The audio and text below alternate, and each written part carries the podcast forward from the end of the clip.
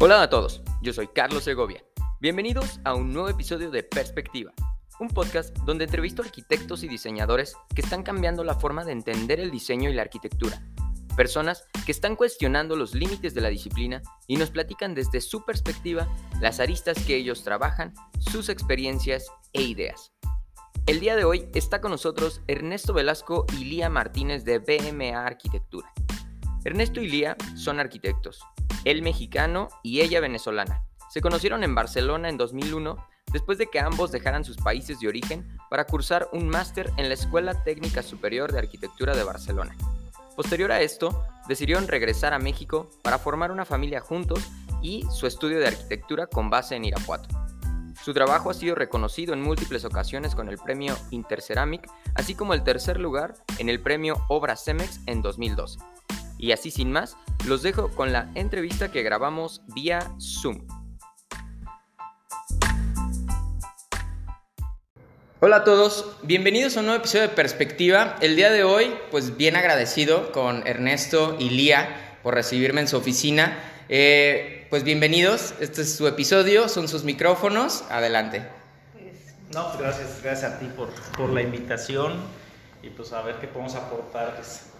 Pues, sí, muchas gracias por tomarnos en cuenta, la verdad, por hemos visto tu, tu podcast, no lo hemos oído y tienes arquitectos muy, muy, muy, muy interesantes. Pues gracias por tomarnos en cuenta. No, hombre, no, hombre, gracias a ustedes. Y pues bueno, me gustaría ir comenzando con, con esta parte de... Su oficina ya al día de hoy cumple 20 años, pero me gustaría irme al inicio, ¿no? Este, irme al inicio, hicieran un ejercicio de retrospectiva y que ustedes me dijeran cómo fue su inicio, este, dónde se conocieron, este, y luego ya vamos viendo de, de, todo lo que han pasado. Cuéntenos un poquito de eso. Bueno, este, nos conocimos en Barcelona haciendo una maestría. Yo saliendo de la escuela aquí, en, yo estudié en La Salle de León, mí se llamaba La Salle, se llamaba UBAC.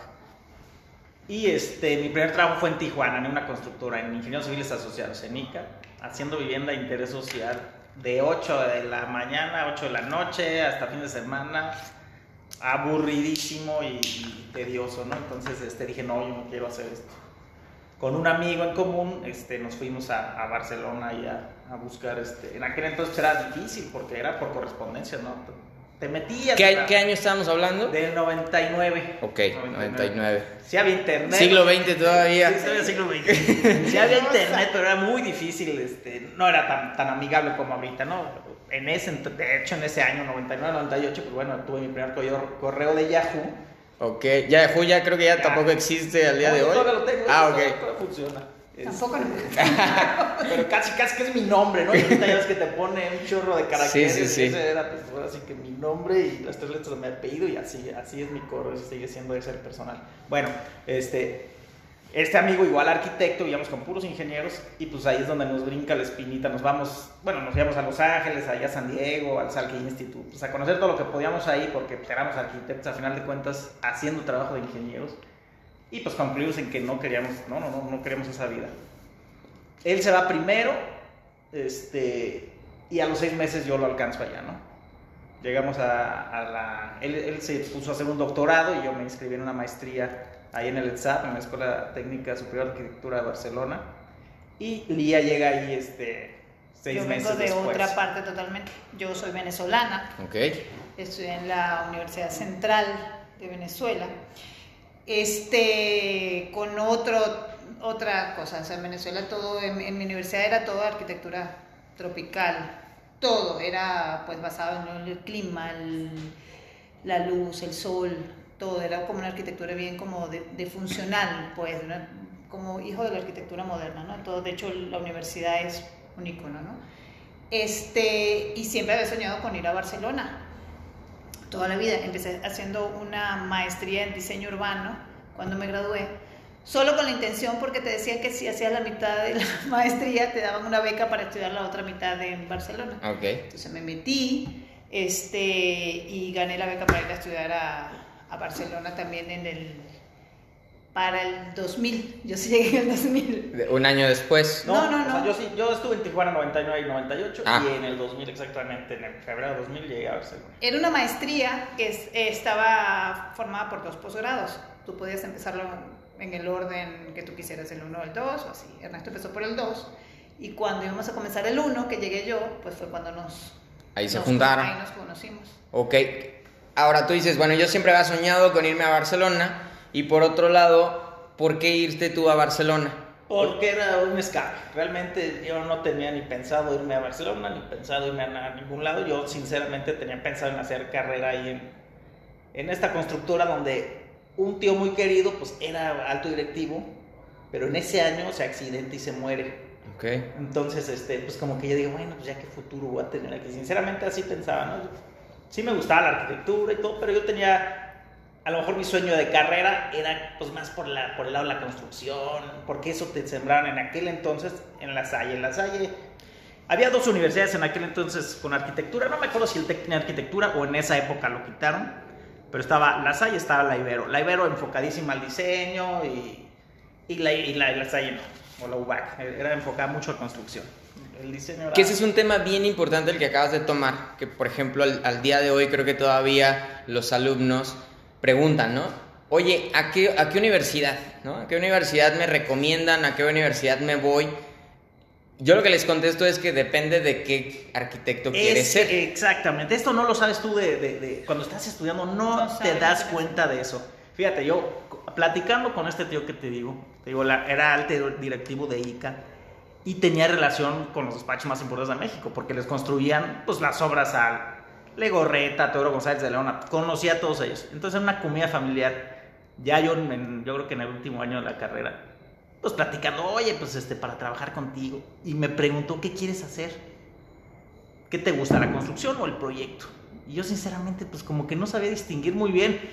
Me dice, pues yo estoy, ahorita estamos haciendo un proyecto con Teodoro González de León, si quieres te, te, te, te- te llevo con él para que te vayas a hacer unas prácticas o que vayas a, Claro, a claro. trabajar a su despacho o quieres entrar a la constructora y irte a la obra. Y pues a mí, a mí me gusta siempre andar, no me gusta estar encerrado en oficinas. Ok. Dije, no, yo Salud, en una salud. obra, yo en una obra. Y pues así fue como. Pero es cuando ya te das cuenta que es muy diferente. O sea, el arquitecto realmente, pues todos sabemos que el arquitecto diseña. Pero en este.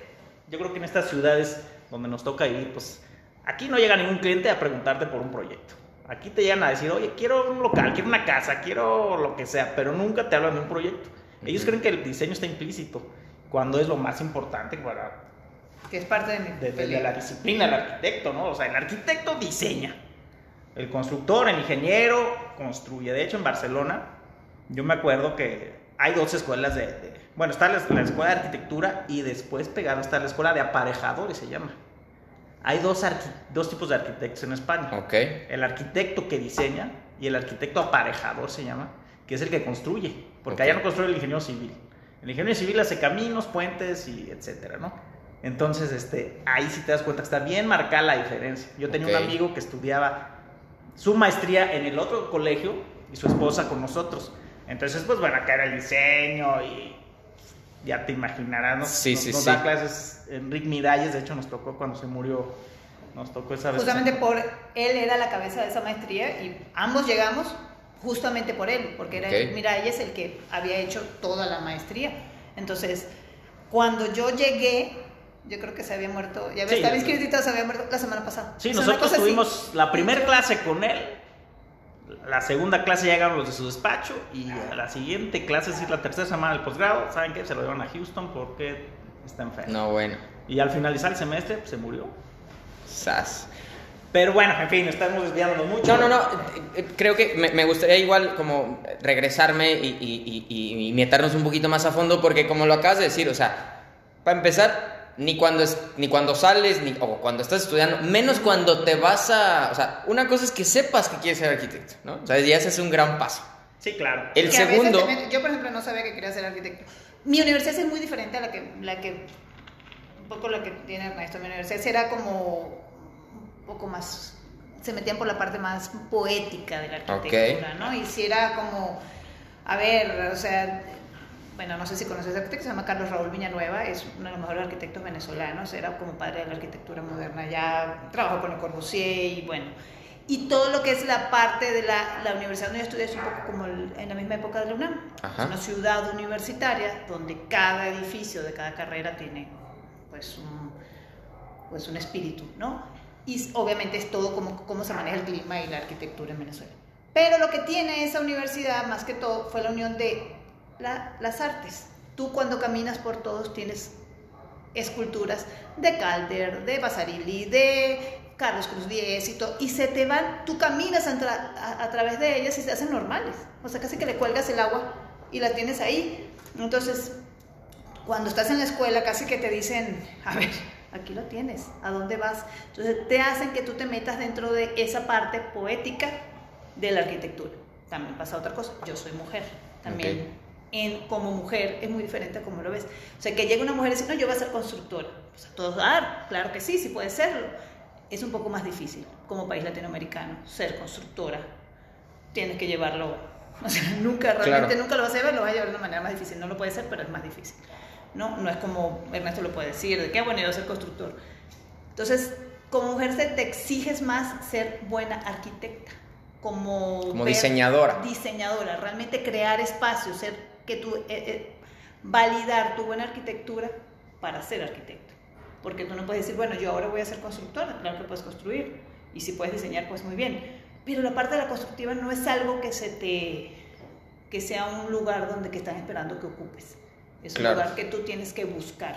Sí, lo que pasa es que, bueno, es una universidad de años, con una carrera de arquitectura de, de muchos años, donde los profesores pues, son arquitectos, arquitectos. A lo mejor eso pasa aquí también, en la UNAM, en ciudades grandes. con Aquí yo era la séptima generación apenas de arquitectura de la SAI. No, pero aquí Entonces- peor, aquí las mujeres tampoco, o sea, aquí las, las mujeres, o sea, en- en- yo creo que en todas partes es una cosa como cultural, pues ha pasado y seguirá pasando que la mujer, en la parte, hay como una parte como muy masculina, si tú, o sea, todavía al sol de hoy llegamos a las obras y aunque yo, Ernesto es la cabeza de toda la parte constructiva de la, de, de la oficina y cuando yo llego a la obra y digo cualquier cosa, los obreros dicen, ¿ya sabe el arquitecto? Ok.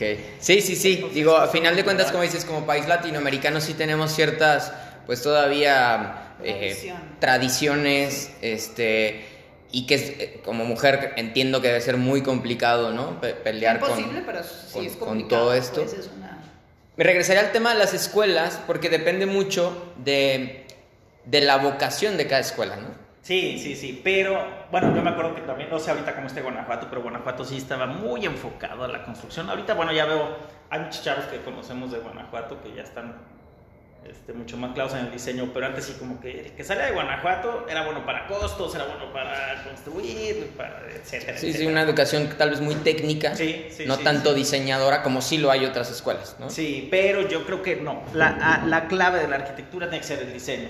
Yo me acuerdo de las primeras veces, o si no es que la primera vez que fui al colegio de arquitectos aquí en Irapuato, me quería, pues me tenía que colegiar porque supuestamente era la única manera de, de- firmar como director responsable de obra, de obra, perdón, que ya después me di cuenta que no es cierto.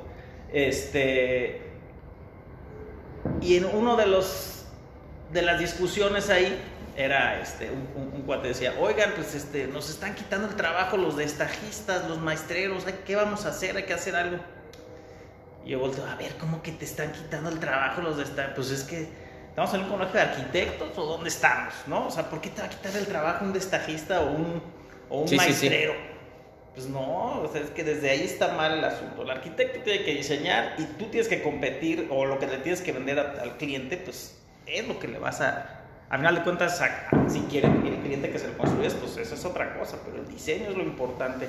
Y Sin eso duda. sí, yo creo que los, los, a los chavos, bueno, cuando dimos clases o cuando damos clases, sí les, da- les hacíamos hincapié en eso. O sea, tu, tu competencia es otro arquitecto. Tu competencia no es un maestro o un contador que tiene una constructora. Yo tengo amigos contadores, licenciados, que hacen obra pública y que ganan un dineral y que tienen sus máquinas y contratan a un ingeniero o a un arquitecto, ¿no? Pero a Claro que esa ya es otra historia, ¿no? O sea- este, el arquitecto es quien, quien diseña. Sin duda, sin duda. Ahora, se conocen en, Barcelona, o sea, cada uno con sus respectivas escuelas, vocación de escuelas. Ahora, si se conocen en una escuela con una vocación en común, ¿qué les dejó este, est- esta maestría? O sea, eh, ya, ya después de haberla cursado y a lo mejor ahora más, ¿no? En retrospectiva, decir, bueno, ¿cuál fue el valor agregado de haberme ido a estudiar al extranjero? Además, pues una, una escuela de ese prestigio. Este, digo, para, las, para, para los que nos escuchan, si están pensando en, en- en- en- irse a estudiar una maestría, el por qué sí y tal vez qué les, qué les dejó esa en particular a ustedes. Bueno, mira, en lo personal, ahí te das cuenta, ar- arquitectónicamente hablando, y regresando a la cuestión de diseño, es que no hay límites para nada. O sea, tú eres tu propio límite, y tu imaginación es tu propio límite para abordar una idea, ¿no? Yo me acuerdo en algunos, este, este, en algunos encuentros de arquitectura que fui a, a algunos, a algunos en, este, fui a tres, uno en Tampico, uno en Monterrey y luego a- a- al PANI en, en- en la UNAM. Este, y en el de Monterrey era un circo ahí, un- una cuestión de un relajo que traían, que el concepto arquitectónico, que, que- que los procesos de diseño, o sea, querían encajonar eh, toda la cuestión de, de un proceso de diseño, ¿no? Ujú. Obviamente, y bueno, yo, yo pues, viniendo de, de- de la universidad que venía, donde este, voy a ser sincero y no sin agraviar a ninguno de mis profesores porque a todos les tengo mucho cariño, pero pues dice, bueno, pues ¿cuál proceso de diseño, no? O sea, y cuando regreso a la maestría, te das cuenta que todo es válido, todo es válido, no existe un proceso de diseño como tal, existen reglas, obviamente, cuando vas a hacer un edificio, pues las cosas básicas, nos decía el profesor en la maestría, a ver, yo sé que, vas a- que puedes resolver el espacio, yo sé que esto va a funcionar, pero ¿cómo es el edificio? O sea, ¿cuál es, ¿cómo vas a llegar a la idea? Y si llegabas con algo así muy, muy, muy normal, entre comillas, te a ver, esto yo ya lo vi aquí afuera, ¿no? Aquí llegando por la universidad, vienes por la, este, mm, por la avenida y ya te encuentras edificios de este tipo. Yo quiero algo diferente, a mí no me hagas con eso, ¿no? ¿Por qué? Pues porque es eso, o sea, no existe un proceso de diseño, cada quien tiene el suyo y todo es válido. La idea que tú tengas es válida como la de tu vecino, ¿no? Claro. Entonces, eso es lo que, te- lo que, lo que para mí, este, lo más valioso en ese sentido. De hecho, ese ejercicio, bueno, bueno ya, regale. Lía, Lía, dinos, dinos. Porque no le gusta hablar. Bueno, yo sí lo, lo vi de igual como lo vio él, la parte que uno conoce a esa gente de todas partes del mundo, sobre todo en Barcelona, que es algo tan internacional, ¿no? Alguien, son tus colegas, a nivel de maestría son tus colegas, pero que además ven la arquitectura de una manera diferente a la que tú ves. Claro. Y eso te enriquece. Ya, ya Ya el... el- ya el- es el valor, el Exacto. valor agregado a uno, eso son las experiencias que tienes, ¿no? De todos los que tienes alrededor con los que estás trabajando. Ese era el número uno. Número dos, yo por ejemplo llegué en teoría a terminar la mitad de la maestría de diseño urbano que estaba haciendo, que es algo, mm, pues es, es muy difícil que sea tan, tan utópico, pues no, al final sí son planes que haces a 100 años, pero al final de cuentas estás planeando, es una escala muy grande, ¿no? A la que trabajas este, y empiezas a ver la, la arquitectura de otra manera. Me gustaba, no me fascinaba, pero me gustaba que te cambiara un poco la escala. Cuando llegamos allá, como te decíamos, la maestría tenía dos, dos posgrados. El primer posgrado lo dirigía Joseph Montañola. Este, Joseph Montañola era algo bastante teórico y duro en todos sus libros. Este, él- ellos manejaban las clases, él y Magda Saura, su esposa. Y, la, y otro, ¿cómo se llama el otro profesor? Luis Ángel. Luis Ángel. Eran otros profesores y manejaban, él sí lo manejaban a través, o sea, todo lo que era la parte urbana, o sea, que por la que me solicité la beca, ¿no? Entonces ellos tal cual te, te hablaban de la diferencia entre lo que era todo lo que era el barrio gótico y todo el ejemplo de, de, de- de eso, cómo, cuáles eran las funciones y cómo lo veías. Para mí era algo, o sea, como que me completaba y aprendí a entender todo lo que me estaba, venía de, de Caracas y Latinoamérica, que es una ciudad muchísimo más, este, no planificada, Claro. y llegas a una ciudad donde ellos defendían mucho el barrio el barrio gótico, decían que era una, la perla y que era una maravilla y que casi que todo el Eixample era una era fue un crimen, ¿no? Entonces tú empezaba, empezaba yo a entender, a ver, no, entonces como empezar como a, a dilucidar entre todas esas cosas y a, y a ver todo lo que estaban trabajando, para mí era que se te abriera el mundo. Ahorita los niños lo tienen en el, en el, en el El teléfono. teléfono. en nuestra época no, eso era se te abre por completo todo lo, la forma de ver cómo veías la ciudad, cómo veías la arquitectura con ellos. En el siguiente posgrado, por ejemplo, a mí me tocó que me diera las clases Benedetta Tagliabue, la esposa, la que era esposa de, de Eric Miralles en ese momento, y el que era su socio se dividía en dos grupos. El que era su socio en ese momento, cuando se murió, estaban desarrollando el mercado de Santa Catarina. Este, y, a- y hubo un sorteo y a mí me tocó con Benedetta y sus, sus trabajadores. cuando yo fui a la primera clase, yo decía, bueno, pues debe ser que es lo mismo. Me moría del aburrimiento. Yo decía, bueno, o sea, yo decía, bueno, ¿cómo? Entonces me metí y dije, bueno, nada, me salí y me metí en la clase de mías, porque dije, yo vamos a ver cuál. Y la clase de mías era lo que está diciendo Ernesto, era ese proceso de diseño tan divertido, tan, a lo que yo quería. O sea, para yo aprender diseño ya había pasado la carrera, había pasado todo. En todas partes aprendes, pues. Pero esa parte de toda esa diversión de cómo ver el diseño, de todos los límites que te daban, de cómo... Yo decía, no, yo quiero estar aquí. Y además la diversidad cultural. ¿no? Aparte. Tanto de la ciudad cosmopolita como del propio Sí, grupo. claro, es que una Sí. parte es lo, que, lo académico, pero yo creo que a lo mejor lo académico será un 40%, lo- el 60% es el hecho de que vivas en otra ciudad, de que conozcas a Cómo toda la la ves, gente, de todo que lo- cómo ves la ciudad, la caminas, y no nada más la ciudad. si tienes Porque además la arquitectura, sí. o sea, hablan de que un buen arquitecto no necesariamente se tiene que alimentar solamente de arquitectura. Sí, Sí, Tiene que alimentarse del mundo, ¿no? sí, Eso era lo que, sí. un poco lo que dice Joseph Montaño, era lo que va que era la multidisciplinaridad de lo que es la arquitectura, era lo que lo- ellos ah, mm, hablaban. Pero bueno, lo que quería decirte yo de, de Mías en ese momento, yo le dije, oye, yo quiero estar en tu clase, yo no quiero estar en la clase de Benedetta, porque obviamente todo el mundo, como era la esposa, quiere estar ahí, y yo decía, no, yo quiero estar en tu clase. Y me dice, la, decisión, la arquitectura es como las decisiones. Tú estás donde tú estás donde y cómo quieres estar. Si tú crees que por este es el camino, no sé qué haces en el otro salón, yo no te puedo dar permiso. Entonces fue como parte de que yo dije, pues sí, me vine tan lejos y yo que, no voy a perder tiempo. Claro, Y claro. busqué la manera y me cambié y me metí en las clases con él. Y fue eso, fue parte, dice, de, partiendo de allí, fue como empezamos a ver como todo su, su programa, su trabajo pues de diseño en ese momento, de que tus decisiones reflejaban lo que era la arquitectura. Ok, ok. Y ahora, bueno, ya, se conocen, te- te- cursan, no sé, dos, cuatro años juntos, digamos, conocen, conocen el mundo de- de- de- desde una perspectiva, ¿no? Fue tanto, fue no, no. Me refiero año y a- medio. Ok, año y medio, dos años. Este, ahora, ¿por qué regresarse a México? Porque llegaron de dos países distintos, entonces ahora, ¿por qué regresar a México a, a- a ejercer la práctica desde acá? ¿Cómo fue esa, esa decisión? Bueno, primero, pues, ¿cómo nos casamos, no? Haz de cuenta, ah, lo chistoso es que primero fuimos compañeros de equipo en un trabajo y ya después fuimos novios, es decir, primero fue, trabajamos... Primero fue la chamba. Sí, es que siempre nos preguntan eso porque yo tengo amigos matrimonios que no trabajan juntos, que no se soportan. que, no esa, que esa era otra pregunta que, que- que ya la adelantaste, Ah, bueno, pero de una vez, ¿no? Bueno, es que es, es antes, ¿no? antes Es de que fue en, esa, fue en esa etapa. Sí, sí, sí, sí, sí. O sea, primero trabajamos juntos y congeniamos tanto trabajando que después ya nos hicimos novios. Entonces, así es como.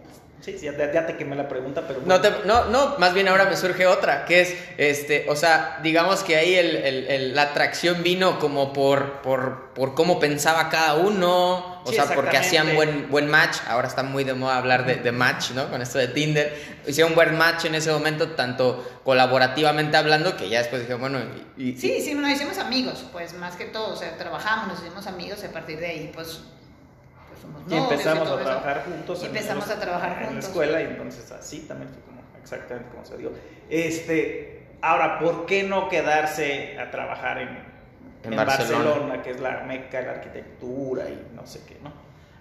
Estando en el, en el posgrado con, con el taller de Miralles, al final, que cuando presentamos los trabajos, me dijo a mí, este, Joseph Mías, el que dice el día, oye, ¿sabes que no te quieres venir en, en verano a trabajar al despacho? Que no sé qué, para que me ayudes a hacer una publicación de, de todos los trabajos. que-". Pero mis papás y mis hermanos iban a ir a Europa y íbamos a viajar por Europa. Entonces, ¿sabes qué? No puedo, no puedo.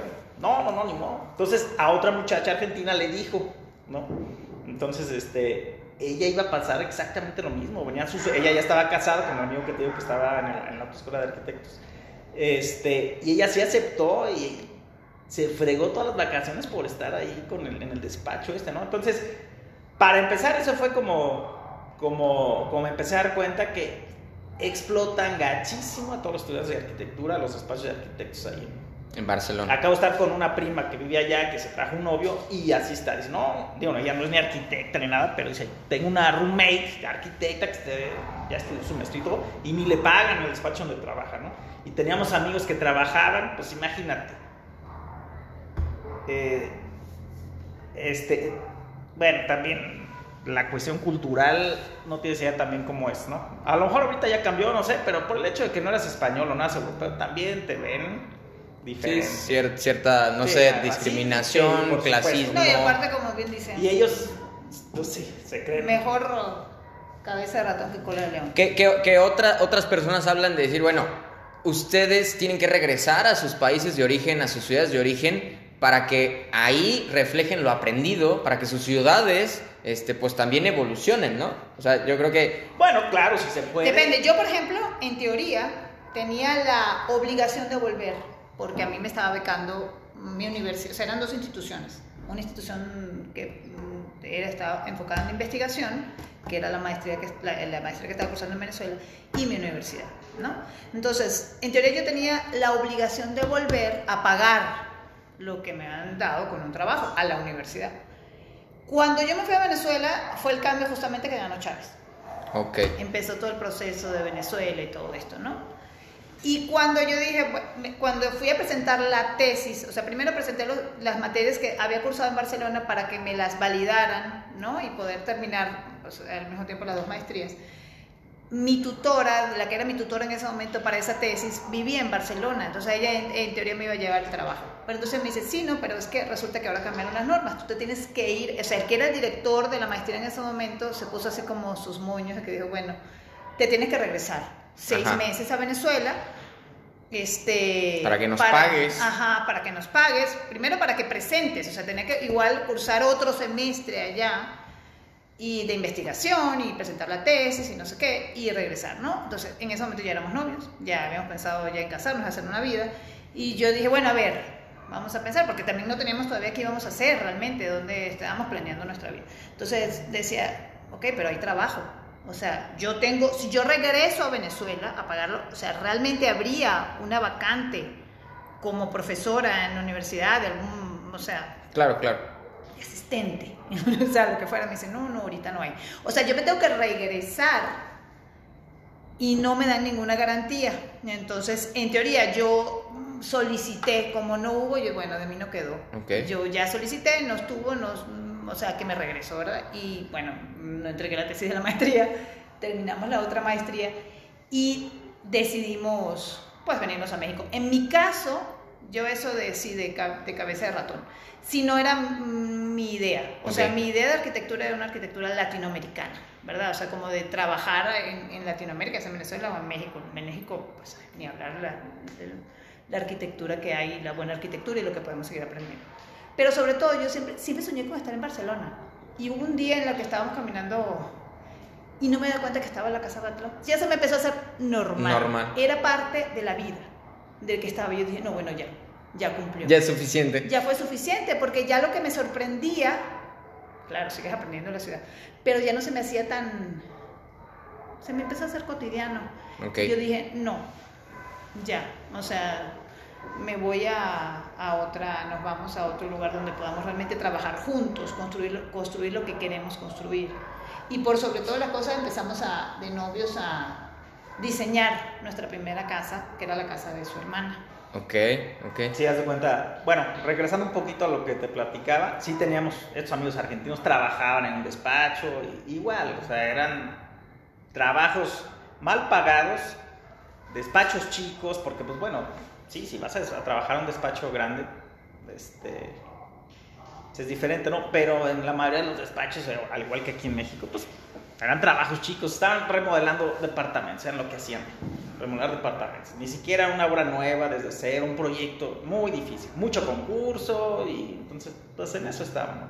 Y tengo la experiencia de, de, de un amigo también que trabajó mucho tiempo en, en Europa y, pues, y es lo mismo. Y por ser mexicano, aunque ya tenía toda la experiencia, y le ponían jefe- muchachos recién llegados de jefes. Entonces, Ok. este, sí, sí pasa eso, ¿no?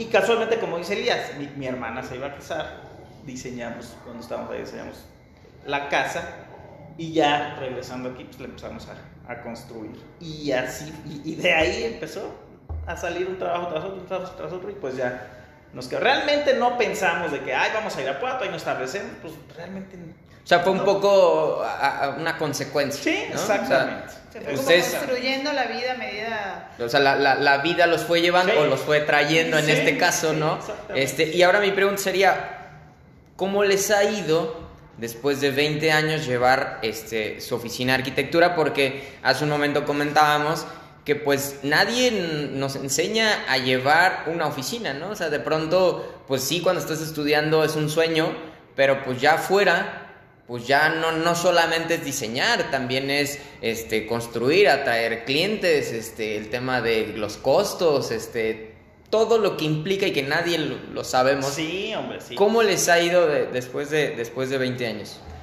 Pues es un aprendizaje, como tú bien dices, nadie te dice, y, y siempre los maestros pues, pregunten, aprovechen ahorita que están en la escuela para preguntar lo que quieran, ¿no? Pero pues no, sí, nadie te dice ni cómo cobrar. ¿verdad? Para empezar, Para básico. empezar, Para Y es lo empezar. primerito, porque pues llegas con un cliente y no sabes ni cómo cobrarle, ¿no? Ni cómo decirle que le vas a cobrar. Para Y empezar. empiezas trabajando, varios años trabajando sin que te Muchas, paguen, sí, perdiendo sí, el sí. tiempo y la gente, o sea, cuando están, cuando estás chavo te tratan a ver, tú sí sabes. Y cuando estás grande te dicen, tú sí sabes, Sí. porque entonces viene otra generación. Entonces realmente el cliente siempre cree que sabe más y que tu trabajo vale menos, ¿no? Ok. O sea, está de ti estar como muy seguro. En este caso, confiamos en la experiencia. Cuando estás chavo tienes que confiar en tu talento y en tu honestidad y en tus ganas de hacer las cosas bien, ¿verdad? Entonces, yo creo que siempre está en uno aceptar lo que no sabes, y ahorita hay muchas posibilidades de aprenderlo, ¿verdad? O de averiguarlo, pero por sobre todo ser honesto, ser honesto en- en- en- con tu talento, ser honesto con lo que quieres lograr realmente, y no, o sea, por ejemplo, siempre se me pareció terrible esto de, no, bueno, te regalo el proyecto, pero dame la obra. No, es que el proyecto tiene un precio porque el proyecto lleva todo un proceso y si el cliente, claro que ahorita te lo digo después de 20 años, al principio lo hacíamos también porque pues necesitamos comer y mantener una oficina. Claro. Pero el proyecto lleva un proceso muy importante que te lleva a la obra. Si el proyecto no está claro, la obra es una porquería. Y si el cliente no lo entiende, al final son unos clientes de porquería porque no te pagan y no te valoran desde el momento porque no eres constructor. Entonces, eso lleva años, aceptarlo y entenderlo. Sí, porque al final de cuentas, hagan- más que el proyecto, o sea, el proyecto como tal, eh, a lo mejor yo me referiría al proyecto ya como la cuestión constructiva, lo más importante, lo más importante es la idea. La idea, así, estamos cansados de oír el, el- el término de que, oye, pues ¿cuánto vas a, a, a- a poco vas a cobrar el dibujito o el, El- planito? Oye, pero pues una, en una servilleta me lo dibujaste. Sí, pero esa idea que dibujaste en una servilleta, él no la va a hacer. O ra- na- no, una persona que no es arquitecto ni siquiera va a entender un dibujito en una servilleta o un croquis que tú hagas, pero tú tienes una idea que ya. Eso es lo más importante. Ya después lo desarrollarás, lo dibujarás en un plano, si quieres en AutoCAD, un 3D, lo que quieras, pero la idea es lo más importante de- de- de- del proceso arquitectónico, ¿no? Sí, y eso te lleva, eso tienes que ver con el cliente, ver realmente lo que necesitan. Porque al final de cuentas, ahorita, cuando hablamos de, de, la, todo lo que es la teoría de arquitectura y todo esta, toda esta metodología de diseño divertidísima y todo eso, eso es del arquitecto. O sea, son recursos que tú tienes, que tú puedes utilizar, pero para el cliente necesita una casa, necesita cómo vivirla y, dónde, y necesita satisfacer sus necesidades. Entonces, al final de cuentas, la arquitectura está hecha para la sociedad y para quien la va a vivir. Chef, médicos, estudiantes, este, la señora que decidió gastarse todos sus ahorros en su casa. Para ellos es la arquitectura. Este, nosotros hemos tenido la suerte que hemos, y la oportunidad de haber hecho pues mucho, mucho tipo de arquitectura. Hemos hecho casas, hemos hecho bancos, hemos hecho este, tiendas, restaurantes. Entonces, cada cliente tiene una necesidad diferente y el arquitecto está para solucionarlo. Para, para nosotros es solucionarlo de la mejor manera, creando espacios, este, eh, hacerlo de una manera lo más divertida y que para el cliente sea lo que sueña sin él saberlo, porque los recursos los tenemos nosotros. Pero al final de cuentas estás satisfaciendo su necesidad. Ahora, ¿cómo, cómo convencer a un cliente? Primero, eh, de esta parte de, de que cada cosa tiene su, su, su costo, Porque cada cosa tiene un proceso, o sea, este, una casa, este, pues digo, estamos tal vez ya mal acostumbrados a, a las casas en serie, ¿no? Pero pues nosotros hacemos tal vez un trabajo más a la medida, ¿no? Como el sastre, ¿no? De que cada, cada familia es diferente a la otra familia, entonces las casas no son exactamente iguales, ¿no? Entonces, ¿cómo convencer al cliente? Primero de que se le tiene que cobrar cada etapa del proyecto y luego cómo asimilar tal vez el hecho de que tampoco nosotros como arquitectos pues tenemos la última palabra, ¿no? Porque si bien nosotros tal vez tenemos el conocimiento, quien lo va a vivir es el usuario y el cliente. ¿Cómo les ha ido con esto? Claro, pero ellos no saben. O sea, es como yo voy al cardiólogo y le digo, oye, me duele muchísimo el corazón o sea, algo tengo, no, no me puedo respirar, no puedo yo le puedo decir los síntomas, pero yo no sé cómo solucionarlo. Y tú lo respetas porque él estudió. Con el arquitecto es diferente, porque el arquitecto ahorita, desde que está Pinterest, se traen sopotoscientas fotos de Pinterest. O sea, aquí está la foto en Suiza. Sí, pero es que vivimos en Irapuato. Me encanta, pero no tenemos ni el paisaje, ni las montañas, ni el lago, ni el terreno, ni los materiales, ni los constructores. Entonces, vamos a crear, si tú lo que quieres en eso es aprender, o sea, ¿qué quieres? ¿Quieres la iluminación? ¿Quieres la luz? ¿Quieres el espacio? ¿Qué es lo que te gusta ahí? O sea, ¿qué es lo que te produce ahí? Y realmente pueden entender lo que ellos necesitan para tú poderlo traducir. Traducir y crearlo, crear algo que satisfaga sus necesidades, pero que también esté, sea buena la arquitectura, como te decía, tenemos, tenemos 20 años la oficina ¿verdad? O sea, la primera, de la primera casa que hicimos, por ejemplo, en este caso mi cuñada, ya su hijo va a la universidad, ya mm, tenemos unos, él ha vivido, ha crecido con su casa y le sigue gustando su casa. Ahorita tiene otra casa un poco más grande, pero están felices de que tenga el mismo espíritu de lo que tuvo la pequeña casa al principio. Nuestro segundo trabajo fue un kinder, el edificio del, del Kipling. Cuando hicimos el kinder, mi hija iba a entrar al kinder ahorita mi hija se graduó de prepa para la universidad. Entonces, eh, fuimos construyendo edificios en el, en, que fueron creciendo con ellos. Entonces, claro. la arquitectura tiene que trascender en el tiempo. Tienes que entender que un cliente que comenzó en una casa, 20 años después, sigue estando feliz en su casa y la puede vivir, la vivirá de manera porque él madurará, pero la arquitectura tiene que seguir siendo vivible, tiene que seguir siendo, tiene que seguir...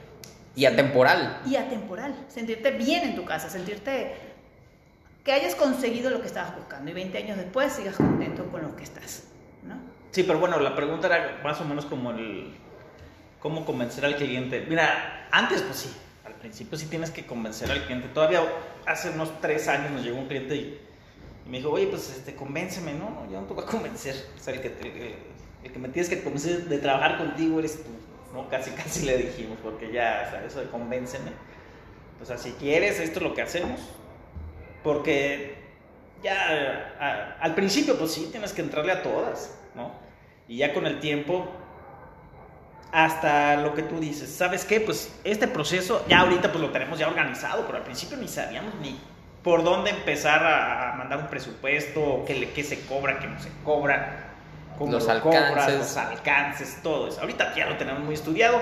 Y a la primera reunión con una persona lo que hacemos es, mira, aquí está una propuesta de trabajo, de un anteproyecto, esto es lo que te cuesta y, hasta dónde llegamos. ¿Te gusta? Bueno, pues hay que hacer planos constructivos para sacar un permiso. Si necesitas el permiso, pues firmar como.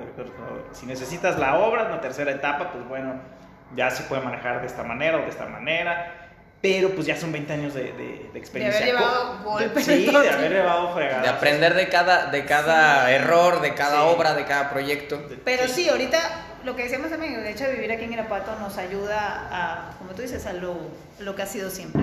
El cliente que viene es un cliente que ya conoce lo que hiciste, que realmente ya, la mayoría, ¿verdad? No todos, pero la mayoría ya fue a una casa o a alguna edificación que hayamos hecho y te busca por eso. Entonces es lo primero que te digo, o sea, tienes que confiar, porque es muy importante que confíes en lo que te estamos haciendo, ¿no? Entonces, partiendo de ahí. Y después, lo que es esto, la propuesta de trabajo, que también sepan que todos son una etapa y que todos tienen, todo tiene su tiempo, por consiguiente tiene costo y lleva un trabajo, lleva un acompañamiento, que eso es importante y si es importante para ellos, todos trabajamos muy felices. Claro, claro. Ahora, viendo, viendo un poco de su trabajo, eh, veo una fuerte relación y un fuerte vínculo con el Kipling, ¿no? Este, porque empezaron haciendo el jardín de niños, luego hicieron, parece que la biblioteca, y luego hicieron otro u otro par de edificios, que además han sido premiados muchos de ellos.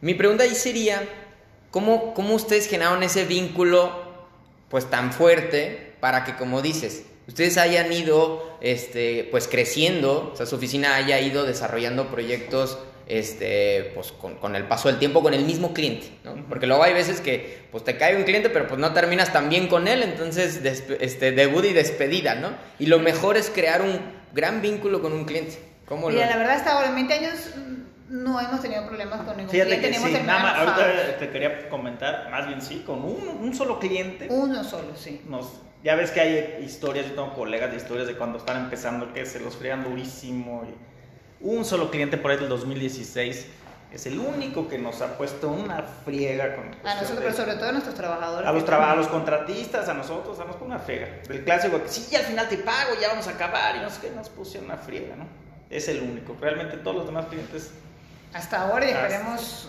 Dios mediante que jamás tengamos problemas hemos salido pero cuál sería la fórmula digamos no o sea bueno pues bueno tratar de pues qué hacer las cosas bien, ¿no? De la mejor manera. Nadie es perfecto, ni ningún, y en esta profesión es, es muy difícil también, porque pues... Sí, sí, sí, ahorita voy a eso. Este, pues, tu, tu personalidad y tu, tu, honestidad, hablar con la verdad siempre y pues tratar de hacer las cosas lo mejor posible. En el caso específico del Kipling, bueno, pues yo ahí estudié toda mi vida y es una escuela donde mis papás son socios, bueno, fueron socios, este, en un principio, ¿no? Y es una escuela familiar donde pues, eh, la mayoría de los socios es mi familia. Ahí nos dieron la oportunidad porque, bueno, pues ahora sí que toda la escuela se, se construyó con arquitectos también este, pues, reconocidos aquí de Irapuato y nos dieron la oportunidad de, empezar con el kinder. Con el kinder. Así y ya después con el kinder, como te dices, recibió unos premios, este, pues tuvo muy buena acogida con los, con los usuarios, los maestros y y bueno, luego de eso... Un, un, edificio pequeñito, la biblioteca que dices, porque necesitaban una biblioteca y tenían ese espacio residual, la querían hacer en un, en un cuarto piso de un edificio existente, donde era pues, casi, casi que inviable hacerlo. Y les propusimos de, en ese espacio residual que tenían una casetita de Coca-Cola y unos aquí puede caber un edificio. Dijeron, ¿cómo? ¿Cómo? Sí, sí ahí, ahí. Entonces, porque luego el cliente pregunta, ¿no? Oye, quiero una biblioteca, ¿cuántos metros cuadrados necesito? No, o sea, ya de ahí dices, ay, pues... Lo que este pasa es que, mira, ellos, están, ellos también están en un programa académico que se llama IVO, de Bachillerato Internacional, y ellos les exigen cierta, cierta cantidad de espacios, de, de libros, de, o sea, le van exigiendo para ir creciendo con su certificación. Y esta biblioteca era un requerimiento, o sea, realmente esa biblioteca es para secundaria, secundaria primaria y tiene una zona de arte y todo lo que es la biblioteca y cafetería y todo eso. Entonces era aprovechar ese pequeño espacio que nosotros, de hecho fue Ernesto el que, el, que se acercó con ellos y les dijo que ahí podíamos crear en ese triángulo un edificio, pues aunque estaba entre las dos canchas, tenía como muchos limitantes, pero creíamos que podía quedar como padre, de hecho nos encantó ese edificio, uno de las, así como de, de nuestros edificios favoritos, y y así de nuestros orgullos, porque ese edificio, bueno, fue la primera vez que cuando ganamos, quedamos en tercer lugar en un Del CEMEX, premio CEMEX, que, no es poca cosa, no es nada para, nada. Una cosa así al la verdad, ahorita ya no nos metemos casi en concursos ni esas cosas, pero para nosotros fue así como, wow, sí, sí, o sea, es, porque era un edificio mínimo al lado, me acuerdo que estábamos compitiendo con unos gigantescos, ¿no? Y, y era así como, algo estamos haciendo bien. No, que más que todo. Entonces decíamos, bueno. No, y son consentidos además creo que de Interceramic porque menciones, premios, pero además desde 2012, 2015, o sea, eh, a lo que me refiero con esto es, pues que ustedes desde, desde hace mucho, pues ya están con esto, ¿no? Como de, pues de documentar bien su obra, ¿no? Para, pues para aplicar. En esa época. Después lo detuvimos tantito por, bueno, por todo, por el trabajo, por todo, como tú dices, o sea, necesita contratar un fotógrafo que te lleve la obra, que te lleve el, que te lleve y llega un punto en que tú dices, a ver, o sea, la oficina de nosotros es, pequeña, generalmente somos nosotros dos, con una persona que nos ayuda cuando el, proyecto es más grande, subcontratamos a, generalmente trabajamos con un amigo de nosotros, arquitecto, que nos ayuda a llevar pues la otra parte del desarrollo del proyecto, este, pero después volvemos a ser nosotros tres. Entonces, realmente llega un punto en que tú dices, bueno, o sea, sí está bien padre, Está muy Sí, pero aparecer en revistas.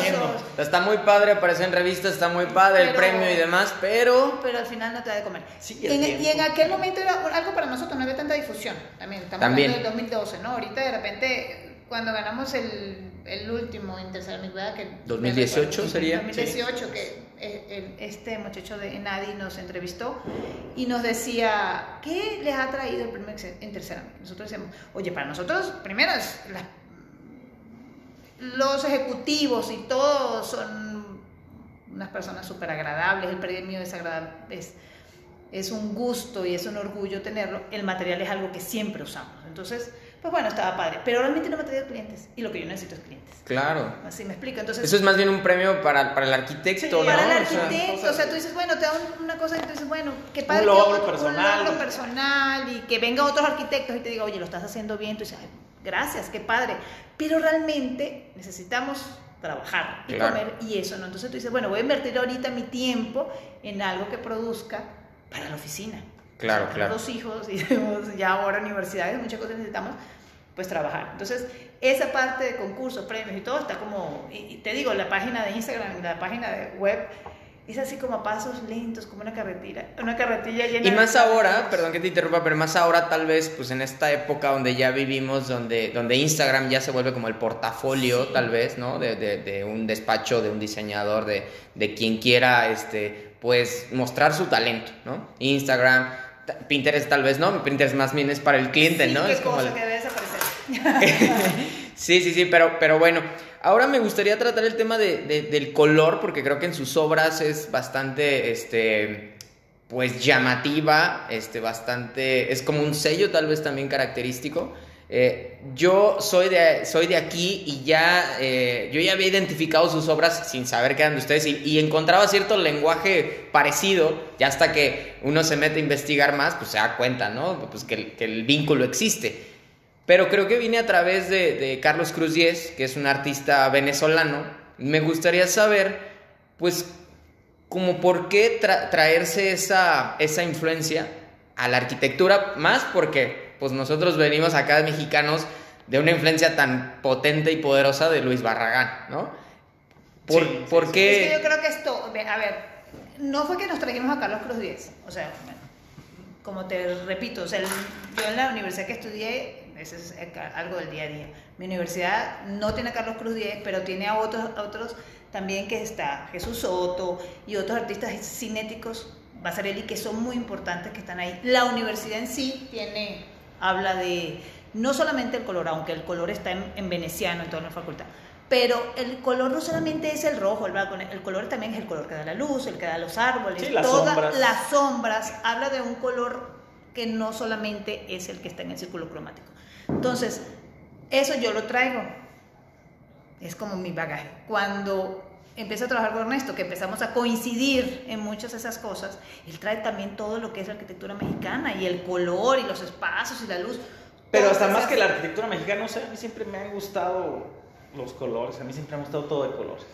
Sí, es- Entonces, este, ya después lo empezamos a aplicar, pero Pero no fue... a lo mejor hasta inconscientemente. Inconscientemente. después, Claro, este, encont- digo, en- yo no conocía a, a- ni a Soto ni a Carlos Cruz Díez, y ya cuando nos empezamos a, a clavar este, en ese sentido, pues a lo mejor sí, sí, sí este, Son cosas que te flashbacks que Sí, vienen que- y tú dices, si no te das retomas, cuenta. ¿no? Dices- y- o sea, no los tomas conscientes, pero los tienes, los tienes grabados en tu cabeza y tú dices, oye, toda esta parte del arte cine- cinético, que, que- mira, lo podemos, lo podemos entender. Aparte, la verdad no, es, no, no somos los únicos que hemos hecho eso. O sea, de hecho, este artista, Carlos Cruz Díaz, él parte de todo, toda una época de cómo intervenir su arte en la arquitectura. Así lo hace Ok. tridimensional. Era un artista bidimensional y empezó a intervenir toda su arte en la arquitectura, ¿no?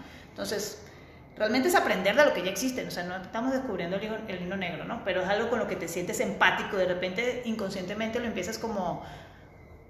a- empieza como a, a completar tu arquitectura, ¿no? Nosotros cuando lo, lo aplicamos también, donde más lo hemos aplicado es en la parte educativa, ¿no? En el equipo Donde se puede tal vez un poco... donde se puede. Un poco más. Bueno, mi oficina verás que también tiene Claro, claro. toda la entrada, otros colores.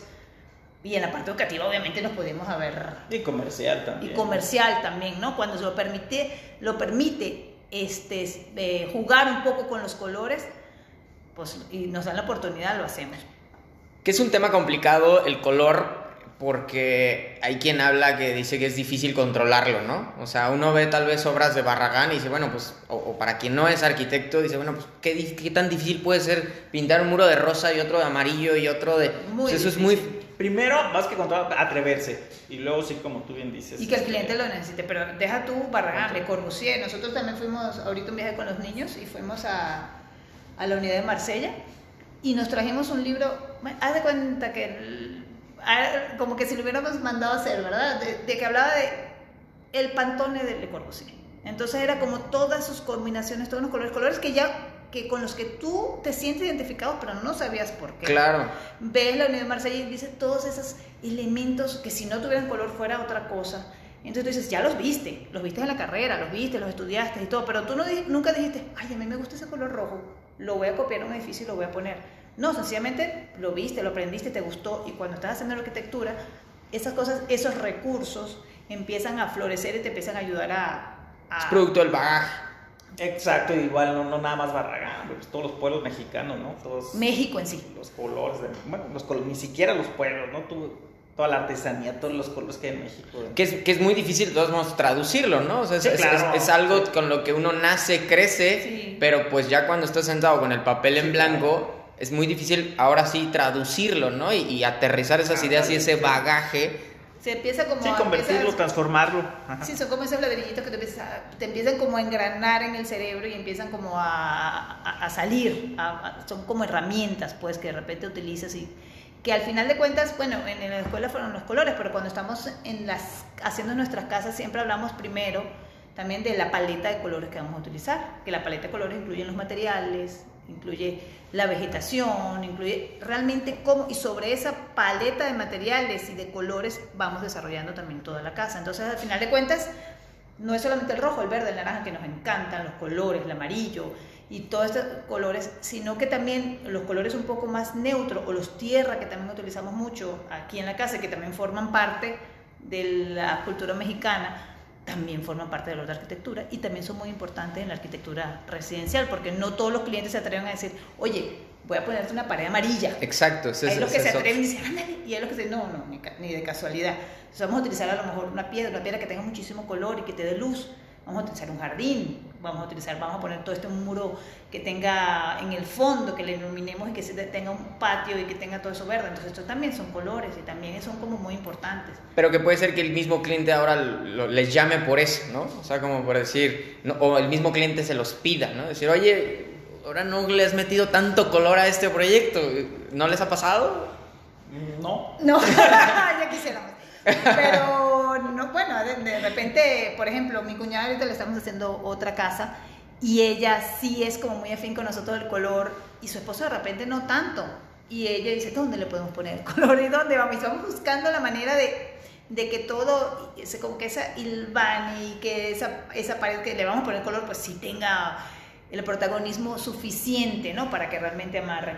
Entonces, yo creo que el color y la arquitectura en, es, y- y son inseparables, la verdad. Vale, vale. Pues la verdad es que ya llevamos casi una hora charlando, que se ha ido, no sé ustedes, pero se ha ido muy rápido. Muy rápido. Eh, a modo de, de ir cerrando, me gustaría este, pues, que nos platicaran eh, un poquito de, de hacia dónde va su oficina, qué viene nuevo, este, y además eh, pues, que nos dieran alguna recomendación para, para toda la gente que nos está escuchando, nos escuchan estudiantes este, o, ya arquitectos jóvenes, este, algún consejo que ustedes le- les quisieran dar, ¿no? Como, como a, a su yo del pasado, ¿no? De decir, bueno, ¿qué, ¿qué le dirían a su yo del pasado? Y en este caso, pues a, a las nuevas generaciones que vienen arquitectónicamente hablando. Pues eh, como decíamos hace ratito, ¿no? Yo creo que a las nuevas generaciones sí que se definan, porque sí es difícil, este, pues qué arquitecto quiere ser, ¿no? Porque pues, es válido que haya arquitectos que sean constructores, pues, ¿por qué no? Más en, pues, en un país como, como México o en ciudades chicas, ¿no? Porque ya realmente yo lo que sí también siempre les he dicho es que si tú vas a Guadalajara o a Ciudad de México, Monterrey, pues sí están acostumbrados a que van a buscar un arquitecto o un despacho de arquitectos a que les hagan un proyecto, ¿no? Ya después eh, algún este, project manager como este, les ejecute ese proyecto pues con una constructora, con supervisiones, etcétera, ¿no? Pero en estas ciudades, pues el arquitecto es el todólogo, hasta el que va a llevar los clavos y este, la, Claro, el claro, sin duda. lo que necesiten, ¿no? Entonces, pues que eso, que se definan y que si real, y sí, que realmente la arquitectura, pues es diseñar. La arquitectura es proporcionarle al, al- al ser humano, pues el lugar donde realiza sus actividades cotidianas, todas, desde dormir, desde comer, desde vivir. eh, Ir al cine. Ir al cine. Todos los lugares donde el ser humano se desarrolla es arquitectura. Entonces, desgraciadamente, no sé si desgraciadamente o por consecuencia, pues vivimos en ciudades donde pues la, la han construido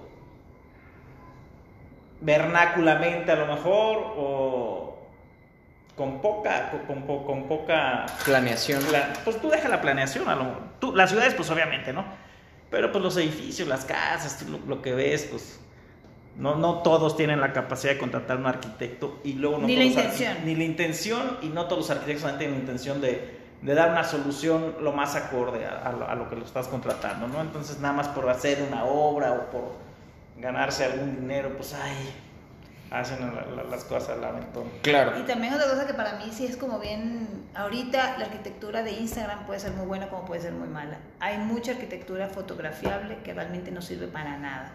Queda bien en una, en una foto, pero no es el espacio ni es lo que convives. Entonces, el arquitecto joven ahorita que tiene tantos recursos en la mano, no se queda nada más en la foto, entiende el edificio, entiende el espacio, entiende qué es lo que te produce eso, en- aprende a entender realmente la arquitectura para que puedas diseñar eso, porque hay muchísimos edificios que se quedan solamente en la foto y es un buen fotógrafo. Tú no eres fotógrafo, eres un arquitecto. Claro. Entonces, la arquitectura necesita recursos y los recursos son cómo conviertes tú ese espacio, ya sea eh, eh, a través, entenderlo a través del libro, a través de, viajar, a través de, ver una película, es, es, es un conjunto de disciplinas que te llevan a entender la arquitectura y yo creo que un joven arquitecto tiene que, ahorita tiene muchísimas más formas de, de tenerlas a mano y debería aprovecharlas, porque tan, hay, crean personajes en Instagram para hacer una arquitectura que no sirve. Solamente final- como fotografiable. como ¿no? fotografiable, como de moda, como que yo ah, me traje la arquitectura suiza aquí a México. No, es que México tiene muchísima arquitectura maravillosa. Entiende primero lo que tienes aquí, entiende los materiales, qué es lo que quieres hacer, entiende al cliente, qué te está pidiendo para poderlo. Porque la foto la vas a ver tú. El Instagram es de arquitectos para arquitectos. Necesitamos arquitectos para clientes. Para la gente. Para que hagan ciudad. Claro, para, que hagan ciudad, para, para que, el usuario final. Para el usuario final, porque al final todos vamos a, a hacer buena arquitectura si realmente parte de eso. ¿no? todos somos usuarios Exactamente. No, pues to- totalmente de acuerdo con lo, con lo que acabas de decir y con todo lo que, lo que dijeron. La verdad, un gusto este, platicar con ustedes. ¿Dónde los puede seguir este, la gente que aún no conoce sobre, sobre su- sus obras? ¿Algún Instagram, sitio web? Bueno, la, la- la página de Instagram que tratamos realmente de mantenerla al día un poco lentos, pero sí, es- se llama BM Arquitectura MX ¿Ok? en Instagram y igual en Facebook. Facebook también es para otro público, pues, pero Claro, claro. hay que mantenerlo. Este, y la página de arquitectura con el mismo nombre y está el link en la página de Instagram. De Instagram. ¿no? Vale, perfecto. Bueno, pues muchas gracias por, por recibirme, por abrirme las puertas de su oficina. Eh, a mí me pueden seguir, seguir en Instagram como perspectiva-el podcast. Muchas gracias de nuevo a todos los que nos escucharon, en especial aquí a, a Ernesto y a Lía. no hombre al contrario gracias. gracias Al contrario, a ti gracias a un ti. gusto Fue un gusto, se nos hizo muy corta, se nos pasó muy rápido. Chao, gracias.